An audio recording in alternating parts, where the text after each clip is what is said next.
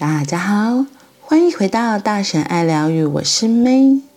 今天我们要说的是爱自己、安顿自己、搞定自己的基本功。你是否丢失了部分的自己？心理学家荣格说，与其成为一个好人，不如活出一个完整的人。在生活里，如果持续练习并存的内在对话句型，很有机会一步一步走向完整。在生活里，我们总会遇到慌乱，碰到孤单。慌乱孤单的时候，我们常常会习惯性的把其中一部分的自己压抑下去，于是不知不觉中，我们就把自己内在真实的那一部分给丢掉了。我在大学教书，智商辅导十几年，看着身边一个个年轻的生命，为了满足父母期待，准备公职考试，他们努力的准备三年、五年，全心全力想要当公务员，让父母亲可以开心，可以放心。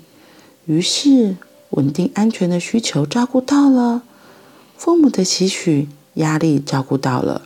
心里却有一块被忽略了。有些年轻的孩子心里本来想着：我在社团里发现我很喜欢活动气划，哎，芳香疗法的身体工作是我好想继续钻研的领域。这些本来想着的种种，因为一个又一个的不得不被放在一旁，放久了就被丢掉了。因为把自己的某些部分给丢掉了。不知不觉，在心里为自己留下了被忽略的自己。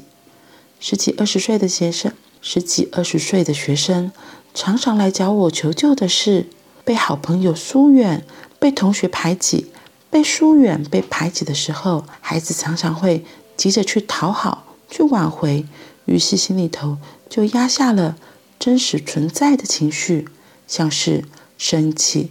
你们为什么突然这样对我？内疚，会不会是我做错了什么？伤心，我都已经这么尽力了。这些真实的内在部分，一旦被压抑下来，丢在一旁，时间久了就被遗忘了。之后，必然偷偷在生命的下一个时刻，以莫名其妙的情绪突然跑出来，让人不知所措。那怎么办呢？若不能去实现自己的兴趣与梦想，想它有什么用？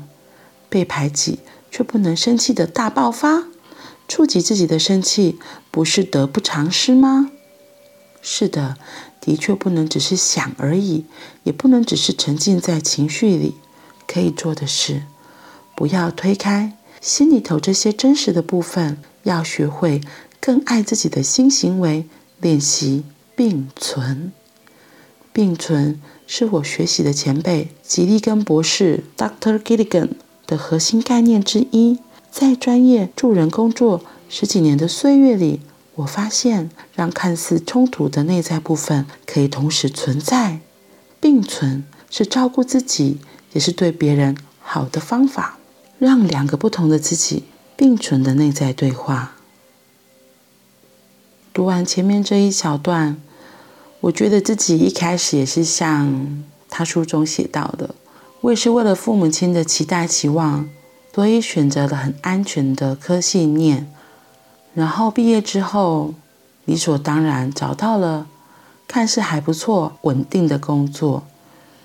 所以我记得那时候我在医院工作的时候，嗯，薪水真的还不错，然后的确不怕没有工作，因为。护理师这个工作是，不管是在哪一个地方，很容易找到工作的。只是真的有时候夜深人静，我就会想说，这真的是我要做一辈子的工作吗？我到底是为了谁而做这份工作？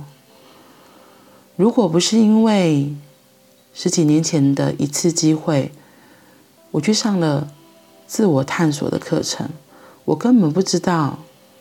像这本书写的，做自己还是做罐头，这个东西，或许我认为我就是只能做罐头。